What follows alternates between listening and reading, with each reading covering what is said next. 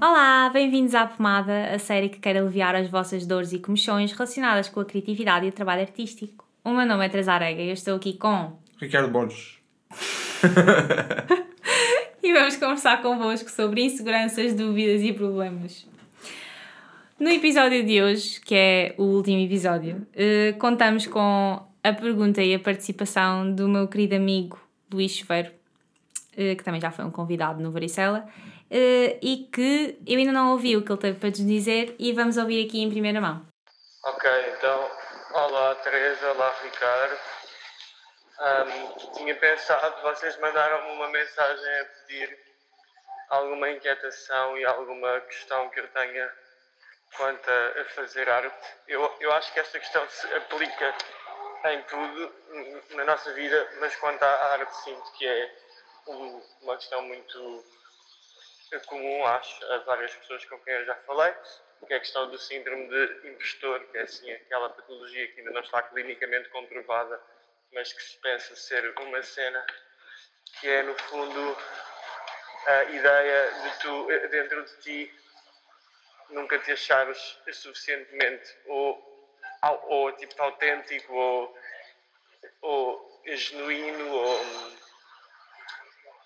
verdadeiro e ter sempre medo que chegue a um, a um dia em que as pessoas percebam que neste caso toda a tua obra é tipo uma fraude e eu acho que isso é comum a, a- quem faz arte porque a busca da a busca ou a, ou a questão da, da, da autenticidade é sempre algo que se coloca muito, não é? E pronto, é por aí, não sei, mas acho que é uma questão interessante. Ok, eu acho que no que diz respeito ao, ao síndrome de impostor, é- é- no fundo, é, lá é um ato de autossabotagem, não é? Se, bem que é menos destrutivo porque, porque costuma acontecer depois de já teres criado alguma coisa. Menos mal, não é? Mas vale sentir-te mal depois de, de algo. Criada também de estares numa posição de algum privilégio. É, ou seja, mais vale estás aí do que com problemas antes das coisas estarem feitas ou não se- sequer chegarem a ser feitas. Mas o que interessa é, é, que- é que se. Tipo, eu acho que há uma forma objetiva de olhar para isto, que é a não ser que, te, que estejas realmente conscientemente a tentar pá, copiar ou, ou, a tentar usar algo que já existe para as tuas criações de uma forma bastante flagrante, a não ser que a fazer isto, a- acho que a forma objetiva de olhar para isto é que não é que o, o síndrome de impostor simplesmente está errado, porque seja o que for que tu, que tu estás a fazer, vai sempre ter algo de ti. Vai sempre ter uma, uma forma diferente de expressão, Yeah. um conjunto de influências diferentes. Portanto, eh, acho que qualquer pessoa que esteja nessa posi- posição podia tentar ter sempre guardado na, na sua mente que de uma forma objetiva isto não, não, é, não corresponde à realidade. Obviamente que depois quando a pessoa está no meio daquilo, isso não é tão fácil de, de conseguir. E acho que às, muitas vezes também ter a opinião de alguém que, que, que confias eh, para, te, para te ajudar a sair de dentro da tua própria cabeça pode ser extremamente bom. Eh, concordo com, com, contigo, Ricardo. Eh, eu acrescento até que normalmente esta imposter syndrome eh, vem muitas vezes de muita dificuldade em perceber a diferença entre originalidade e autenticidade. Porque se tu. Originalidade não. Basicamente não existe nada original porque tudo já foi feito one way or another. Um, o que nós procuramos, tal como o Luís referiu, é mesmo a autenticidade, um sentido de encontrar algo uh, que seja autenticamente nosso. Mas para isso também temos de ser sinceros connosco mesmos, e lá está, como nós já dissemos em episódios anteriores, uh, sermos fiéis, sermos o máximo possível fiéis às nossas histórias e às nossas narrativas. Uh, claro que nada vai ser uh, absolutamente único, eh, no sentido em que nós somos todos humanos e partilhamos várias imensas coisas em comum, Mas vai ser único porque é a vossa história. Eh, e se estiverem a ser fiéis à vossa história, eu acho que a autenticidade é, para encontrar a autenticidade já é meio caminho andado, sermos sinceros com a nossa intenção. Mas eu, eu, muitas das vezes isso não é uh, o, o, mais. Um, como é que eu digo? Publi encorajado por parte de toda a gente que nos rodeia, porque é o mais difícil de alcançar. É muito difícil e. E é. Não consigo encontrar outra expressão senão mete mesmo muito medo acedermos a essa. fazer tipo uma espécie de unlock a essas histórias, porque nem todos queremos ser, queremos ter esse tipo de sinceridade e honestidade com, com outras pessoas. Mas aí cabe-nos a nós saber o que é que queremos partilhar com os outros e, e respeitar-nos uh, consequentemente. Eu penso que esta é a minha opinião em relação a isto.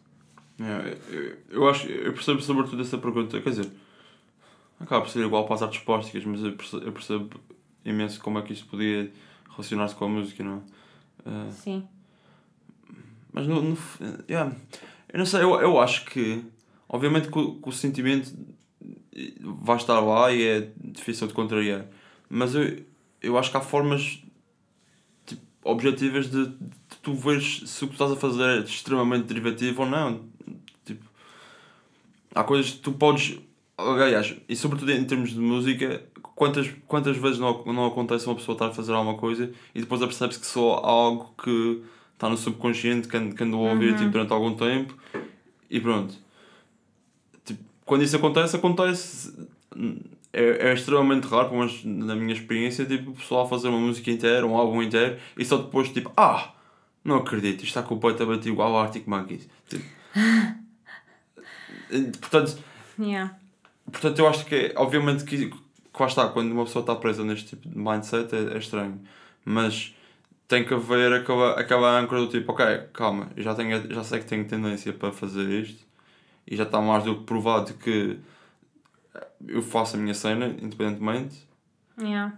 E tenho que andar para a frente com isto, não posso, tipo, não posso ser assim, não posso estar não posso estar a ser mal comigo mesmo só porque, só porque sim, sim, sem nenhuma razão mesmo. Claro que isto, é, que isto é uma insegurança. Lá está, eu acho que todos, todo o conjunto de perguntas a que nós respondemos nas últimas 5 semanas uh, vão dar precisamente ao mesmo. Eu sinto que estas questões são, são-nos impostas uh, para, de certa forma, nos ajudarem e darem-nos um contexto e localizarem-nos.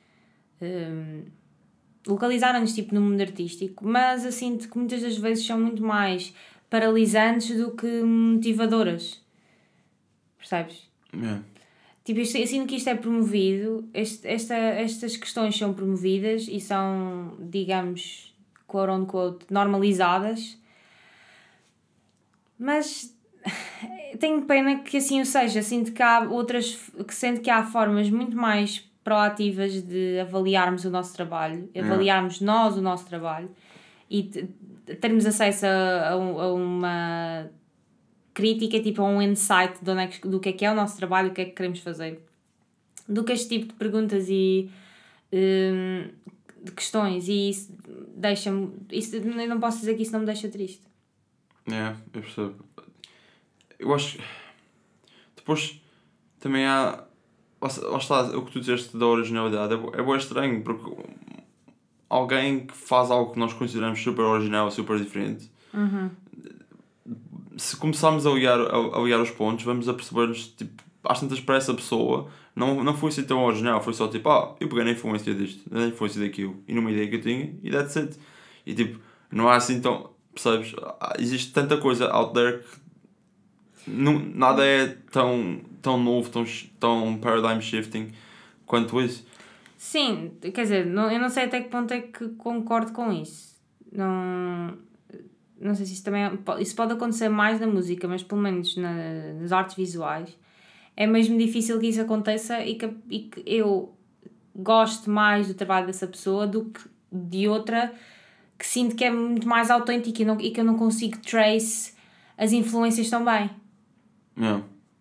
Mas isso tem, não quer dizer que um seja mais válido que outro, quer dizer que eu tenho simplesmente mais preferência por um trabalho que me deixa a pensar mais tempo sobre o que é que levou aquela pessoa a fazer a, para fazer aquilo. Yeah. Não sei, o que é que achas? Não, não, eu percebo completamente. Eu que- não acho que seja assim tão linear quanto pegar numa influência, pegar noutra e tipo. Sim, tam- também não- queria fa- fazer com que se fosse assim, mas é que. Mas é, não sei, é. Porque também eu tenho dificuldade em, em medir a autenticidade de um trabalho. Tipo, porque há coisas que podem parecer autênticas e tipo, pouco são. E também não sei até que ponto é que isso interessa muito. Mas, yeah. Lá está. Eu, eu não sei até que ponto nada disto na, na verdade interessa. Interessa para a pessoa que está a sentir esta, este, este síndrome de impostor e que está a sentir-se mal acerca de algo que fez. Eh, Obviamente que isso interessa para a pessoa, mas todas estas questões de originalidade e etc. acabam por não interessar a ninguém desde, que- desde que faças algo que realmente res- corresponda ao que querias fazer e ao que, e ao que te propuseste a fazer. Sim, mas tu estás a dizer isso mais de um ponto de vista de alguém que vai consumir o trabalho. Claro que a pessoa que está num processo de criação se interessa pelo seu trabalho, pelo, pelo seu trabalho ser ou não autêntico e minimamente autêntico e minimamente fiel ao que quer dizer. Claro que eu, eu, eu, eu não sei, eu também não sei se concordo com, com isso, porque eu acho que, se- que tudo o que nós pomos no trabalho, seja a intenção, lá está essa, essa autenticidade, transparece para, para, para quem vai ver o trabalho, quer, entre muitas aspas, perceba ou não o que lá está. Eu acho que isso transparece sempre, essa sensibilidade e esse cuidado. Hum, mas pronto, isso é só também é o meu ponto de vista.